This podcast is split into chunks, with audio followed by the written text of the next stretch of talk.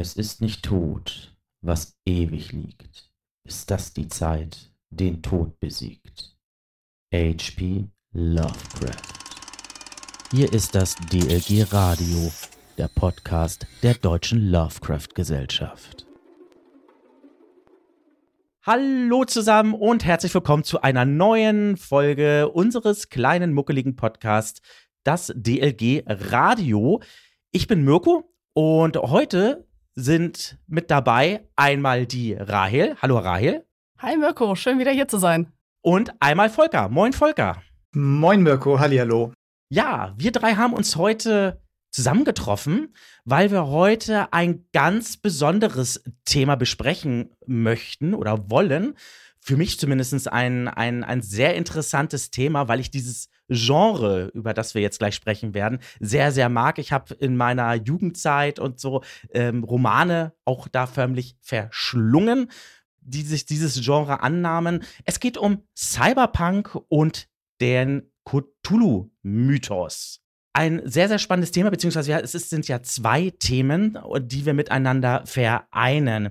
Doch bevor wir loslegen, ganz kurz, Volker, Rahel, was, was, was versteht ihr denn äh, unter Cyberpunk? Also, wie würdet ihr das jetzt Leuten, die noch nie zuvor etwas damit zu tun hatten oder vielleicht das erste Mal jetzt äh, oder ab und an mal so am Rande vielleicht davon gehört haben, wie würdet ihr Interessierten jetzt das Genre kurz und bündig erklären? Ähm, für mich gibt es da so, eine, so einen Ausspruch, der es eigentlich ganz gut zusammenfasst, und zwar High-Tech, Low-Life, also deutsch ausgedrückt fortschrittliche Technologie, aber niedrige Lebensqualität. Das heißt, für mich ist Cyberpunk erstmal ein Science-Fiction-Szenario, wo es aber jetzt nicht in erster Linie um Weltraumreisen geht, sondern es hat einen sehr starken sozialen Fokus. Es ist dystopisch, dreckig und ganz oft spielt es auch in der relativ nahen Zukunft, in dem Sinne, dass man, es spielt in der Zukunft, aber man kann durchaus noch erkennen, dass diese Zukunft sich irgendwie von unserem jetzigen bekannten Zeitpunkt entwickelt hat. Das heißt, es nimmt auch immer irgendwie Bezug auf unsere jetzige Situation. Jetzt hat mir die Rahel schon den, den Satz geklaut, sozusagen, den, den tollen. Ähm, aber sei es. Ja, aber drum. der ist auch wirklich gut. Ja, das ist er. Also Cyberpunk ähm, hat sich ja so ein bisschen herangeschlichen in den 90er Jahren, kann man vielleicht sagen. Ist dann ähm, relativ berühmt geworden oder es hat angefangen berühmt zu werden, unter anderem natürlich auch mit dem Roman von William Gibson Neuromancer oder der Neuromancer Trilogie und allem, was dann danach noch kam und ist, wenn man das mal so überlegt, heute A, total in der Popkultur angekommen, wie unter anderem der Cthulhu-Mythos auch. Ähm, da gibt es zahllose Beispiele, also zum Beispiel die Matrix-Trilogie, äh, um einen Film mal zu nennen. Ähm, aber wir wollen, glaube ich, noch gar nicht so tief einsteigen. Auf jeden Fall ist es Popkultur und es hat sich ein Stück weit ähm, überholt natürlich, weil als es damals skizziert wurde und, und auch weiterentwickelt wurde, waren ja Themen wie eben der Cyberspace und, und die Computertechnologie ähm, und die, die sozialen Aspekte, eben wie Rahel schon sagte, sehr dystopisch ähm, und zu ihrer Zeit natürlich irgendwie Science Fiction und heutzutage lächelt man ja über so einige Ansätze aus, aus dieser Zeit, äh, möglicherweise nur noch mehr. Und äh, Internet ist für uns alle ganz normal geworden und ähm, den Cyberspace gibt es vielleicht auch demnächst mal so richtig. Nichtsdestotrotz ist das Genre ja mir persönlich auch immer am Herzen gelegen. Ähm, ich habe damals die die ähm, Euromancer-Trilogie auch verschlungen und ähm, zu der Zeit TM gab es noch so Newsgroups und da gab es auch die Alt Cyberpunk Newsgroup und da gab es da konnte man sich auch sehr drin verlieren ähm, und mit ganz vielen Leuten chatten und über, über sich über tolle Themen aus der, aus der Cyberpunk-Subkultur ähm, austauschen. Ich weiß jetzt nicht, ob das die Frage so beantwortet hat, aber das vielleicht mal als Entree.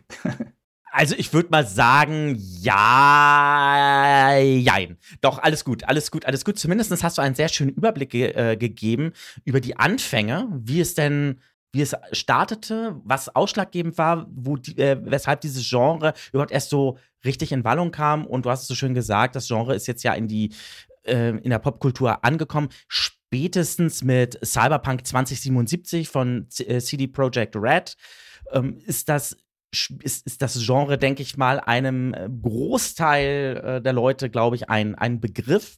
Und wenn wir jetzt mal so gucken, was jetzt so auch so an, an Serien und so auch rausgekommen sind. Ich meine, Netflix beispielsweise hat ja mit Cyberpunk Edge Runners sogar eine Serie zum Computerspiel herausgebracht.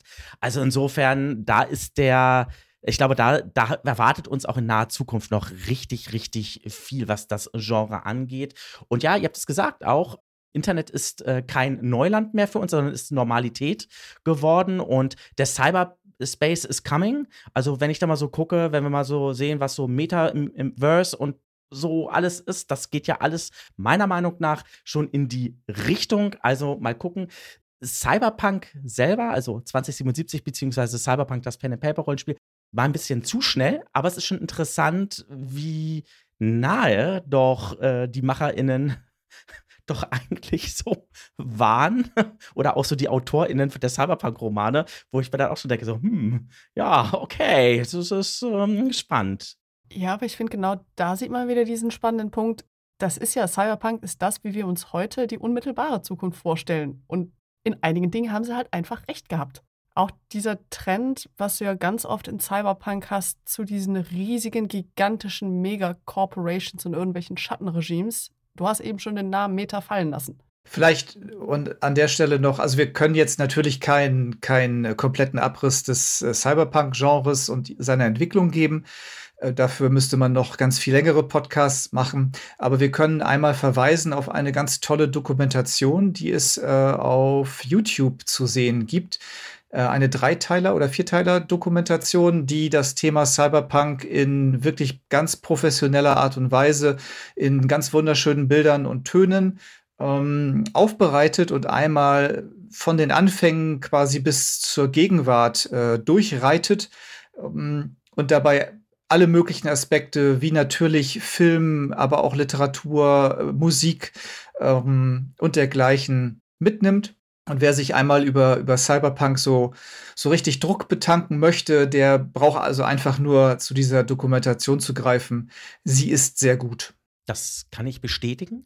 Also sehr, sehr unterhaltsam. Gut, also da wir jetzt einmal schon mal ausgeklammert haben, dass wir also nicht komplett den, den Cyberpunk erklären und ähm, auch die geneigte Hörerschaft vermutlich den Cthulhu-Mythos kennen dürfte, hoffe ich, lasst uns doch mal über die Fragestellung diskutieren, was denn jetzt eigentlich Cyberpunk und Cthulhu-Mythos entweder gemein haben oder aber wie man denn von dem einen zum anderen kommt, beziehungsweise warum das denn vielleicht eine gute Idee sein könnte, beides zu vermischen. Da würde ich vielleicht ganz gerne trotzdem so in drei, vier Begriffen einfach nochmal den Cthulhu-Mythos, was er für mich ist zumindest, äh, umreißen. Nämlich einmal so ein bisschen aus einer philosophischen Seite betrachtet geht es da um ein Universum, das viel zu komplex ist für unser kleines menschliches Hirn. Ne? Also sehr viel menschliche Ohnmacht, Menschen sind Ameisen und so weiter und so fort. Konkret haben wir da aber auch so Dinge drin wie Götterpantheon, also die großen Alten, die weit über den menschlichen Verstand hinausgehen und diese geheim agierenden Kulte, äh, was man ja in Call of Cthulhu ganz schön sieht. Und das sind beispielsweise sowohl von der philosophischen als auch von dieser konkreten Seite, wo ich sage, doch, das findet man auch im Cyberpunk. Im Sinne von, die echte Welt ist eine ganz andere, als wir vermuten. Stichwort die Matrix-Filme, Cyberspace, dass man einfach diese Parallelwelten hat, die irgendwie nebeneinander existieren. Zu dem Punkt, dass Charaktere teilweise nicht wissen, was davon die echte Welt ist. Dadurch entspinnt sich natürlich auch da diese unheimliche Komplexität, die irgendwann einfach über unseren Verstand hinausgeht. Ja gut, und die Kulte, das sind im Cyberpunk dann halt oft irgendwelche Schattenregimes oder wieder diese riesigen Organisationen, Corporations, die im Hintergrund agieren. Also ich finde, das passt eigentlich schon ziemlich gut. Ich würde da sogar noch einen, also noch mal auch noch ein bisschen noch weitergehen bezüglich Kulte. Ich sag mal so, Hightech, Low Life, Cyberpunk, die da oben feiern, trinken Champagner, gucken auf die da unten äh, auf den Straßen hinab, die jeden Tag ums nackte Überleben kämpfen. Und natürlich, was machen Menschen, wenn sie in Not sind? Das heißt, sie wenden sich ja gerne mal dann auch irgendwelchen Kulten oder äh, so zu. Das heißt, auch das Okkulte äh, hat natürlich bei Cyberpunk eine ganz, also kommt ja wieder eine meiner Meinung nach eine ziemliche Präsenz dann auch wieder, weil die Leute sicher auch wieder an ähm, irgendwelche Sagen, Geschichten oder an irgendwelche Götter und so ja auch äh, klammern. Und da denke ich, da lässt sich auch wunderbar äh, dann der äh, König in Gelb zum Beispiel auch mit einbringen oder sowas. Oder auch andere äh, ähm, Cthulhu-Wesenheiten, die dann angebetet werden zum Beispiel.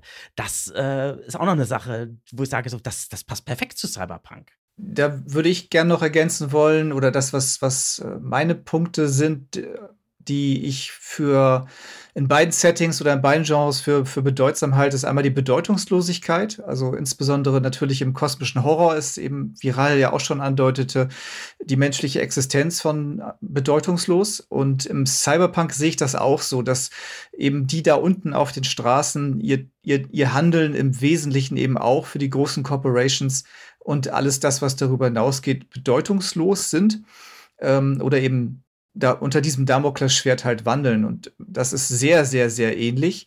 Und ähm, darüber hinaus ist eben sind die großen Alten oder die, diese ganzen Dinge, die viel größer sind als die, die Menschen ähm, deren Verstand nicht bereit ist, das zu ähm, verstehen. Im Cyberpunk ähm, für mich immer äh, sehr stark die, die künstlichen Intelligenzen, die, die ganzen AIs, die sich da so selbstständig gemacht haben und deren Handeln und Motivation eben auch unbegreiflich sind und genauso eine Blackbox für die geneigten äh, Menschen darstellen. Also diese, diese beiden Aspekte finde ich ganz interessant in beiden Genres und verbinden sich für mich so ein bisschen. Und ich kann mir eigentlich nur sehr schwer vorstellen, dass es in der Vergangenheit nicht auch AutorInnen gab oder äh, Game DesignerInnen auch gab, die das miteinander schon kombiniert haben. Ich meine, das schreit ja förmlich, förmlich danach, den Cthulhu-Mythos und Cyberpunk miteinander zu kombinieren. Und da denke ich mal, können wir uns ja auch dann mal, können wir da mal unseren Blick ja auch werfen, Einflüsse des Cthulhu-Mythos auf, äh, auf das besagte Genre, beziehungsweise auf die verschiedenen Medien. Gucken wir uns zum Beispiel mal Bücher an. Wir haben ja in der Vergangenheit sind ja eine Menge Bücher erschienen, die ich dem Cyberpunk-Genre jetzt zuordnen würde. Rahel, ich, ich frage dich jetzt mal direkt. Hast du oder kennst du Bücher, Cyberpunk-Bücher, die so den äh, Cthulhu-Mythos so ein wenig aufgegriffen haben? Es gibt insbesondere Kurzgeschichten, viele, die das tun. Auch übrigens im deutschsprachigen Raum. Ich habe aber mir für heute tatsächlich mal eine ganz spezifische Kurzgeschichte rausgesucht. Und zwar ist die von einem meiner Lieblingsautoren, Philip K. Dick. Ah ja. Genau. Der gute Mann lebte in Amerika von 1928 bis 1982 womit er heute oft als einer der Vorläufer von Cyberpunk gehandelt wird. Vieles von dem, was er schreibt, ist nicht dieser reine neonfarbene, nenne ich es jetzt mal Cyberpunk, wie wir das heute kennen. Aber insbesondere die Verfilmungen von seinen Werken, wie beispielsweise Blade Runner, das sind heute Cyberpunk-Klassiker. Und Dick hat 1967, und das war während des Vietnamkriegs, was gleich noch relevant wird, eine Kurzgeschichte veröffentlicht unter dem Titel Glaube unserer Väter. Im Original heißt es Faith of Our Fathers. Und da sind viele Ideen drin, die wir schon aus dem Cyberpunk kennen, die aber auch ganz typisch sind eben für Philip K. Dick, wie beispielsweise Paranoia, Drogenwahn, diese autoritären Regimes, na, solche Elemente. Um mal ganz kurz zu umreißen, worum es geht. Ähm, es hat den globalen Sieg des Kommunismus gegeben und die ganze Welt ist im Prinzip ein totalitärer Staat geworden. Wie sich herausstellt, wird die gesamte Gesellschaft durch Drogen im Leitungswasser kontrolliert. Das Geschehen ist in Vietnam angesiedelt, wo wir den kleinen, recht unbedeutenden Parteifunktionär Tung Chien haben, dem auf der Straße eine Droge zugesteckt wird. Und er ist total gelangweilt von seinem Job und dann soll er in der Fernsehansprache auch noch äh, dem dem äh, absoluten Wohltäter, wie ich vermute, dass er im Deutschen heißt, ich habe es leider nur auf Englisch gelesen, diesem absoluten Wohltäter äh, im Fernsehen zugucken und da ist er so genervt von, dass er dann diese Droge nimmt. Worin auf, worin auf einmal aber dieser Parteichef, dieser äh, Great Benefactor, wie er im Englischen heißt, ganz anders aussieht, nämlich sehr abscheulich. Auf einmal sieht er da ein roboterähnliches Monster. Es besucht kurz darauf eine Frauchen, die ihm sagt, dass das, was er genommen hat, keine Droge war, sondern ein Antihalluzinogen, das nämlich genau gegen diese Drohung im Leitungswasser wirkt, womit er streng genommen jetzt zum ersten Mal die Wirklichkeit sieht. Der Haken an der Sache ist nur, alle Menschen, die dieses Antihalluzinogen genommen haben, sehen diesen Parteichef in anderer Erscheinungsform. Das heißt, sie wissen immer noch nicht, wie er wirklich aussieht. Also macht sich Tung Chien auf den Weg zu einer Parteiveranstaltung, um den Parteichef mal äh, im echten Leben zu treffen. Und da will ich dann auch gar nicht weiterreden, wie es weitergeht. Aber ähm, was man da ganz schön hat, ist auch wieder diese Idee von ganz oben an der Spitze haben wir irgendwie diese formlose und absolut uneindeutige Gestalt. Und wir haben auch da wieder diese zweite Welt, die sich auf einmal auftut. Es gibt auch ein paar Sätze, die fast schon wirken wie eine direkte Anspielung auf H.P. Lovecraft. Also einige Leute sehen den Great Benefactor beispielsweise als äh, Wasserhor Wasserhorror mit Schleim und Zähnen, das außerirdische Wesen. Das hört sich schon sehr stark an wie ein Lovecraftscher Horror. Ob Philip K. Dick wirklich H.P. Lovecraft gelesen hat, weiß ich nicht. Ich wage das zu bezweifeln. Aber da sieht man trotzdem, wie schön das zusammenpasst. Und da haben wir nämlich so einen spannenden Fall, wo diese Cyberpunk-Hightech-Dystopie auf einmal auf diese uralten, gottähnlichen Wesen treffen, was ein sehr spannender Gegensatz ist. Und gerade in der Kurzgeschichte, und deswegen glaube ich, dass viele Beispiele von diesem Crossover in Kurzgeschichten sind, gerade da funktioniert das sehr gut, weil nicht bis ins kleinste Detail alles erklärt werden muss. Spannend. Also die Geschichte kannte ich bisher noch gar nicht. Also sagte mir gar nichts. Die ist wirklich exzellent. Kann ich sehr empfehlen. Ich würde sagen, die verlinken wir doch einfach mal in den Show Notes, genauso wie wir die Documentary, die Cyberpunk Documentary in den Show Notes verlinken werden, weil das klang jetzt sehr, sehr spannend. Und ja, also das klingt für mich tatsächlich, dass ähm, Philip K. Dick Lovecraft gelesen haben könnte, aber wenn du sagst, du bezweifelst das eher, glaube ich dir natürlich das auch. Aber äh, das ist schon ziemlich cool. Also, das, das klingt schon, ja, ja, ja. Aber das ist ja schon ein, also schon einmal ein Indiz dafür, dass sich das ja irgendwie schon miteinander gut verbinden, verbinden äh, lässt. Ähm, hast du noch ein anderes äh, Buch noch vielleicht äh, oder eine andere Geschichte vielleicht, wo du da drauf gestoßen bist? Cyberpunk und der Cthulhu-Mythos? Ah, das war jetzt so das schönste greifbare Beispiel, was mir einfällt. Ähm, wen das interessiert, es gibt deutsche Kurzgeschichtensammlungen, die auch relativ aktuell sind. Es gibt beispielsweise auch eine ähm, Cthulhu-Punk-Anthologie, herausgegeben, wenn ich mich recht erinnere, von Jörg Kleutgen. Müsste ich nochmal nachgucken. Ähm, das ist streng genommen, streng genommen nochmal was anderes, weil da geht es eher um die Überschneidung von Cthulhu und Steampunk. Wobei auch Steampunk eine Idee ist oder ein Subgenre ist, was sich irgendwann vom Cyberpunk abgespalten hat und dann eher den Blick in die Vergangenheit wirft. Das macht in vielerlei Hinsicht was sehr ähnliches wie Cyberpunk, nur eben von der jetzigen Perspektive in die Vergangenheit eine andere Zukunft erdacht. Also das ist jetzt ein bisschen ein Hirnknoten, aber das wäre noch so eine zweite Empfehlung. Ich würde einen kurzen Abstecher einmal machen zum Computerspiel Cyberpunk 2077. Das Spiel ist ja im Dezember 2020 erschienen, ist ja dann am Anfang durch die Medien ziemlich zerrissen worden, weil das Spiel war, ich sag mal in Anführungsstrichen, unfertig und da gab's hagelte es ja Kritik und CD Projekt Red hat ja nach und nach dann äh, äh, dann immer das ganze also ein Update nach dem anderen gebracht und jetzt ist das Spiel wirklich super gut und im Prinzip in dem Stadium, wie es eigentlich hätte erscheinen sollen. Und ich muss ehrlich sagen, ähm, sie haben es auch geschafft, diese Stimmung, diese Cyberpunk-Stimmung wirklich wunderbar wieder zu, äh, also wiederzugeben, wiederzuspiegeln. Und ich hatte so manches Mal so ein Cthulhu-Vibe also es gibt da so die ein oder andere Quest, wo du sagst, oh, krass, das würde, das würde tatsächlich, also das, das kommt ja schon, also das würde wunderbar in den Cthulhu-Mythos mit, mit, mit reinpassen. Ich will da gar nicht zu viel spoilern, weil das wäre schade, weil dann würde ich so den, ähm, wenn die Leute es noch spielen wollen oder so, die, die, die Quest einfach, das, das muss man einfach auf sich, auf sich wirken lassen. Ich sag nur die Questreihe um River Ward, was man, was man dort erlebt, ist schon sehr interessant und würde sich zum Beispiel auch wunderbar in den Cthulhu-Mythos mit einbringen, meiner Meinung nach. Aber eine ganz andere Geschichte ist, man, es gibt so eine Questreihe, da muss man Autorennen fahren.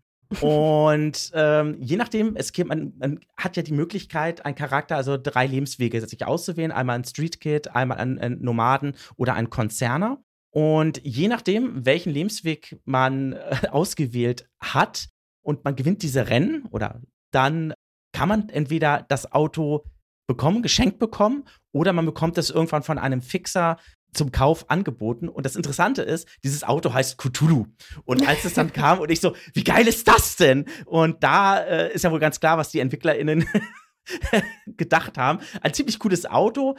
Und dann fand ich noch eine andere Sache sehr, sehr spannend, äh, wo ich dachte, so, da kommt so ein bisschen so Cthulhu-Vibe raus, weil das eben so ist mit Verschwörung und die da oben und ähm, wir sind hier unten. Da ist so ein Prediger, der ähm, viele wirre Sachen erzählt. Sie beobachten uns. Ich glaube, da geht es auch um Reptil Reptilienwesen und, und, und. Und da musst du als Charakter mehrfach hingehen. Und irgendwann passiert es dann mal so, dann wird er da irgendwie angepöbelt. Und dann musst du halt dazwischen gehen und sagen, ey Leute, lass den Ball in Ruhe. Und dann erst erschließt sich eine weitere Questreihe. Und da habe ich gedacht so, oha, was mich da denn jetzt erwartet, da höre ich jetzt auch mal auf, weiter zu erzählen. Das muss man dann einfach gespielt haben.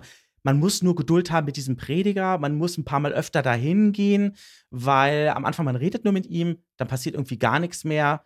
Dann, was ist das denn? Ist die Quest buggy? Dann irgendwann erscheint wieder dieses Ausrufezeichen, dann muss man wieder hingehen, das muss man ein paar Mal machen und dann findet man vielleicht die Erleuchtung, vielleicht aber auch nicht. Findet es einfach heraus. Aber alles in allem habe ich gedacht, so, ja, doch. Also da gibt es so, so den einen oder anderen Cthulhu-Vibe definitiv. Volker. Ja, biegen wir mal zum Rollenspiel weiter ab, zum Pen and Paper vielleicht. Ähm, da gibt es natürlich äh, zwei große Namen zu erwähnen äh, oder vielleicht drei. Das eine ist logischerweise Shadowrun, das andere ist Cyberpunk 2020, äh, alle Ende der 80er Jahre, Anfang der 90er Jahre ähm, geschrieben worden und sind also ganz in, in den Cyberpunk eingetaucht. Ähm, Cyberpunk 2020 ja sogar namensgebend und war auch, glaube ich, ja der, die, die Engine oder das, das Basis, die Basis für Cyberpunk 2077, kann das sein?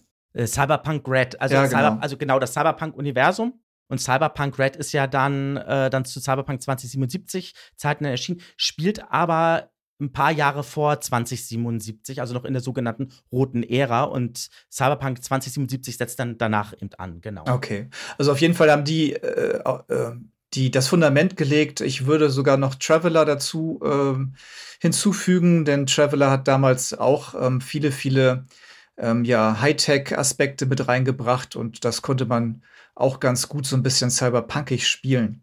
Aber es gibt ein ähm, Rollenspiel, Büchlein, was den Namen tatsächlich auch Cthulhu Punk trägt. Und da wir jetzt ja die Brücke irgendwie schlagen wollen vom Cyberpunk zum Cthulhu-Mythos, äh, ist das natürlich schon mal die, die Referenz. Und ähm, wie es nicht anders sein kann, dreht es sich dabei natürlich um ein GURPS. Ähm, Büchlein GURPS ist ein Universal-Rollenspielsystem, ein meiner Meinung nach ein ganz, ganz tolles. Äh, ist ein bisschen arg simulationslastig, aber ähm, hat ganz tolle Probenmechaniken und äh, eine schiere, unerschöpfliche Anzahl an, an ähm, Supplements, also an, an Add-ons und an Quellenbüchern, die auch wirklich alle hervorragend recherchiert sind. Auf jeden Fall gab es 1995 ein Büchlein, das eben Cthulhu Punk heißt. Und der Untertitel ist Ancient Horror Crawls into the Dark Future. Und äh, witzigerweise hat Chaosium den GURPS-Leuten damals die Lizenz gegeben oder die Erlaubnis, ähm, so eine kleine Conversion von Call of Cthulhu in Richtung GURPS zu machen, weswegen also in diesem Büchlein auch ähm, Werte für die großen Alten und für Charakter-Conversions drin sind und irgendwie jede zweite Seite darauf hingewiesen wird, dass man natürlich nicht wollte oder nicht vorhatte, eine Conversion zu schreiben und ähm, die Call of Cthulhu auch ein tolles Rollenspiel ist. Komma, wer es aber mit GURPS spielen möchte, der, der solle jetzt bitte weiterlesen. Das fand ich schon mal ganz witzig. Und ganz am Anfang dieses Büchleins, das auch 128 Seiten hat, wird die Frage aufge in den Raum gestellt, äh, Cyberpunk und, und Cthulhu-Mythos, warum sollte man das machen? Und die Antwort ist kurz gesagt, warum nicht? Heißt also, im Wesentlichen ähm, sind das zwei Genres, die äh, man mixen kann, wenn man das möchte. Und äh, dort wird natürlich dann auch noch mal ein bisschen Zeit darauf verwendet, zu äh, motivieren, wie es gehen kann, was so die, die, ähm, die Schlüsselelemente beider Genres sind und wie man sich dort sowohl als Spielleiterin als auch als Spielerin ähm, zurechtfinden kann. Also ein sehr, sehr interessantes äh, Rollenspielprodukt, was auf jeden Fall historischen Wert hat und äh, sich auch ganz, ganz toll liest. Und insbesondere, wenn man so ein bisschen in diese Richtung spielen möchte, ein, ein gutes, eine gute Basis dafür ist, so ein bisschen den, den Spirit und die Atmosphäre mal äh, zu schnuppern. Genau, kann ich also nur jedem empfehlen. Wird, ist definitiv out of print, aber vielleicht ähm, kann man das irgendwie noch als PDF oder so äh, sich schnappen. Ich glaube, ähm, äh, SJ Games, ähm, also Steve Jackson Games, haben auch mittlerweile PDFs von ihren Büchlein im, in ihrem Store, aber das können wir dann nochmal verlinken, wenn es, wenn es sich so darstellt. Wie sieht es denn mit Vertagen eigentlich aus? Bietet denn Vertagen für Interessierte vielleicht auch ein Setting an? Cthulhu und den Cyberpunk? Eine interessante Frage, Mirko. Nein, aber ähm, Spannend, dass Sie mich danach fragen sollten. Genau, nein, ähm, dazu noch ganz kurz ausgeholt. Ähm, wir haben ja, als wir das Regelwerk gemacht haben, uns erstmal relativ klassisch an der Vorlage orientiert und es dann eben mit all den Dingen angereichert, die wir für kosmischen Horror für sinnvoll erachten. Und vor ein paar Jahren waren wir auf der Nordcon mit einem Stand der DLG und ich habe dort einen Workshop gemacht für Vertagen, um das zu erklären. Und in der Fragerunde ist dann eine, eine Dame aufgestanden und hat gesagt, sie spielt gerade Shadowrun. Und sie würde total, das total super finden, wenn sie das auch ein bisschen mit Mythos spielen könnte. Und da, das hatte für mich so den Trigger, äh, darüber nachzudenken, ach Mensch, also es gibt sie, gibt sie ja doch da draußen, die Leute, die ähm, äh, Cyberpunk und, und Mythos spielen. Und daraufhin haben wir noch ganz schnell auf, in, in allerletzter Minute so ein bisschen Körpermodifikation heißt die Tabelle, Körpermodifikation in die Ausrüstungskapitel hineingeschrieben und uns Gedanken darüber gemacht, was es denn wohl bedeuten könnte, wenn du dir einfach mal so Körpermodifikationen äh, in deinen Körper schraubst. Und ähm, das ist dann natürlich mit Stabilitätsverlust verbunden. Und dort haben wir schon mal, äh, also schon im Regelwerk, so ein bisschen in Richtung Zukunft, Hightech, äh, so ein paar, paar Modifikationen reingebaut. Ein wenig später, als das alles dann fertig war, ist ähm, Frank, einer unserer Redakteure, hat dann, glaube ich, die letzte Staffel von The Expanse geguckt und wir auch irgendwie alle und wir sind auch alle The Expanse Fans und kam dann mit äh, der Idee eines kleinen Settings ähm, in der Zukunft, ähm, das das Thema Raumfahrt äh, ja zum zum Inhalt hatte. Und dann haben wir darüber nachgedacht und das diskutiert und so ist dann unser Setting namens YouGoth ähm, aus der Taufe gehoben worden. Und ähm, da ist noch nicht viel zu publiziert worden. So ein bisschen die Raumfahrtaspekte und die, die Kolonisation der, der äußeren Planetenringe ähm, oder der äußeren Planeten und der Asteroiden dort draußen. Ähm, aber eben auch, wer ins Weltall reist, kann das tun. Und äh, gleichzeitig haben wir uns aber gedacht, es wäre halt auch schön, so ein bisschen Cyberpunk auf der Erde zu belasten. Das bedeutet, in absehbarer Zeit, wenn wir mal wieder Zeit finden, dafür was zu machen, dann wird es auf der Erde im YouGoth-Setting auch Cyberpunk-Kiges geben, zuzüglich der Raumfahrtmöglichkeit. Ähm, weil wir eben auch der Meinung sind, dass sich das äh, ganz toll anbietet und man dort auch ganz tolle ähm, Abenteuer und Geschichten erleben kann. Ähm, auf, mit all den Elementen, die wir eingangs schon besprochen haben. Also ja, bei Vertag gibt es so kleine Ansätze, und ich hoffe, da kommt doch ein bisschen mehr im Laufe der nächsten Zeit. Und ansonsten werden wir natürlich alle Interessierten auch auf, über die entsprechenden Kanäle, denke ich mal, auch auf dem Laufenden halten. Ja, sehr, sehr schön. Also da ist ja einiges zusammengekommen, was äh, Cyberpunk und der Cthulhu-Mythos angeht. Ich denke, wir haben soweit auch alles jetzt besprochen, was man besprechen kann. Rahel?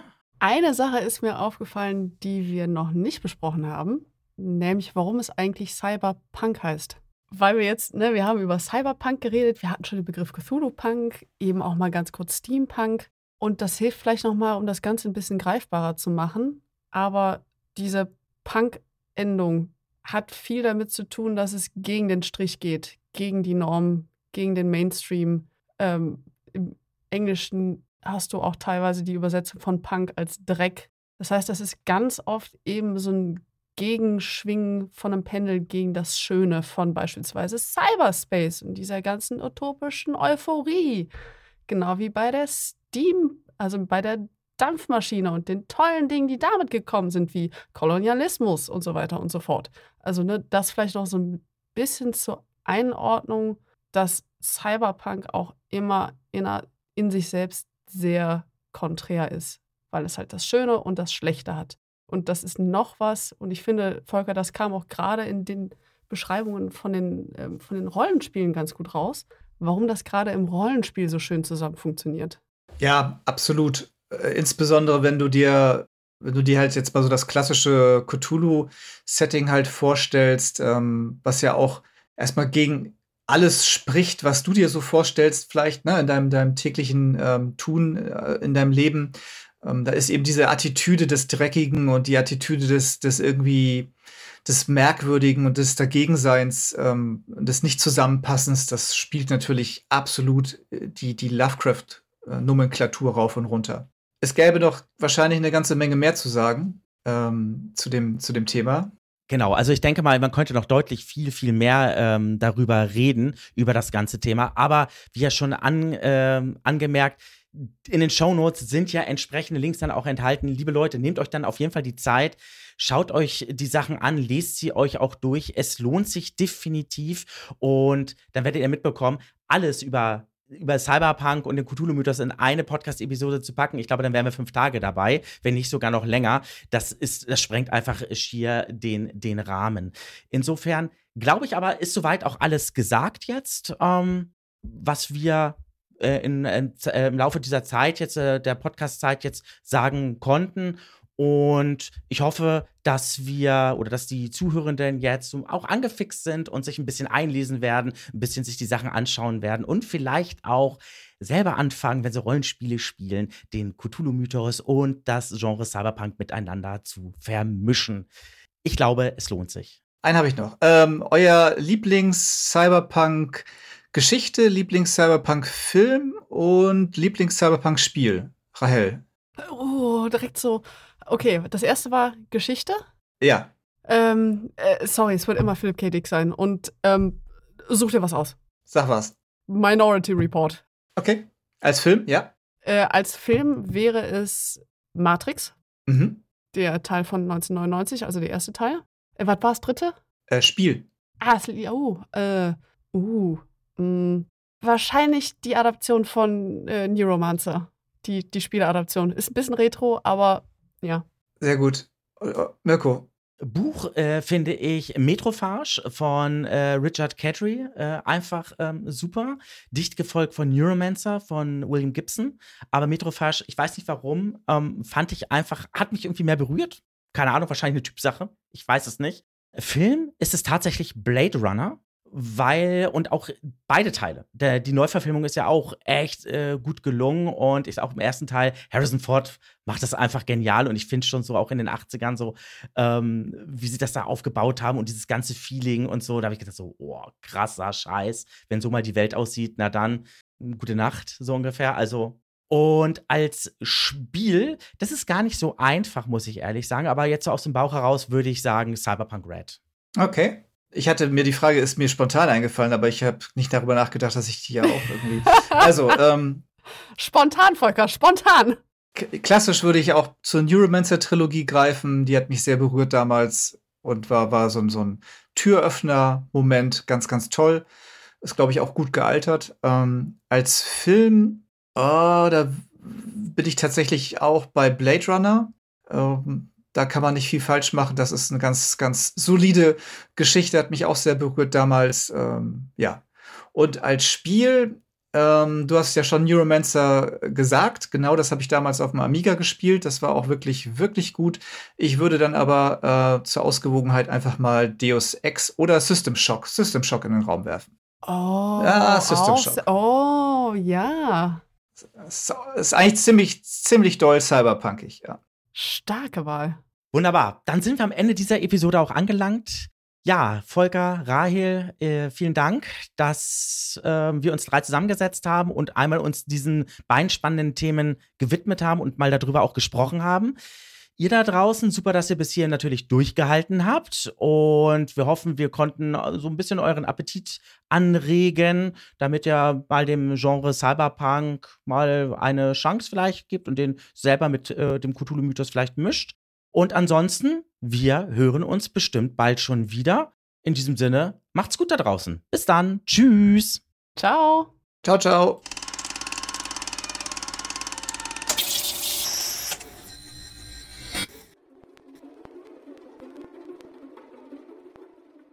Die Musik, die im Intro sowie im Outro zu hören ist, ist von Huan Wu und wird mit freundlicher Genehmigung verwendet.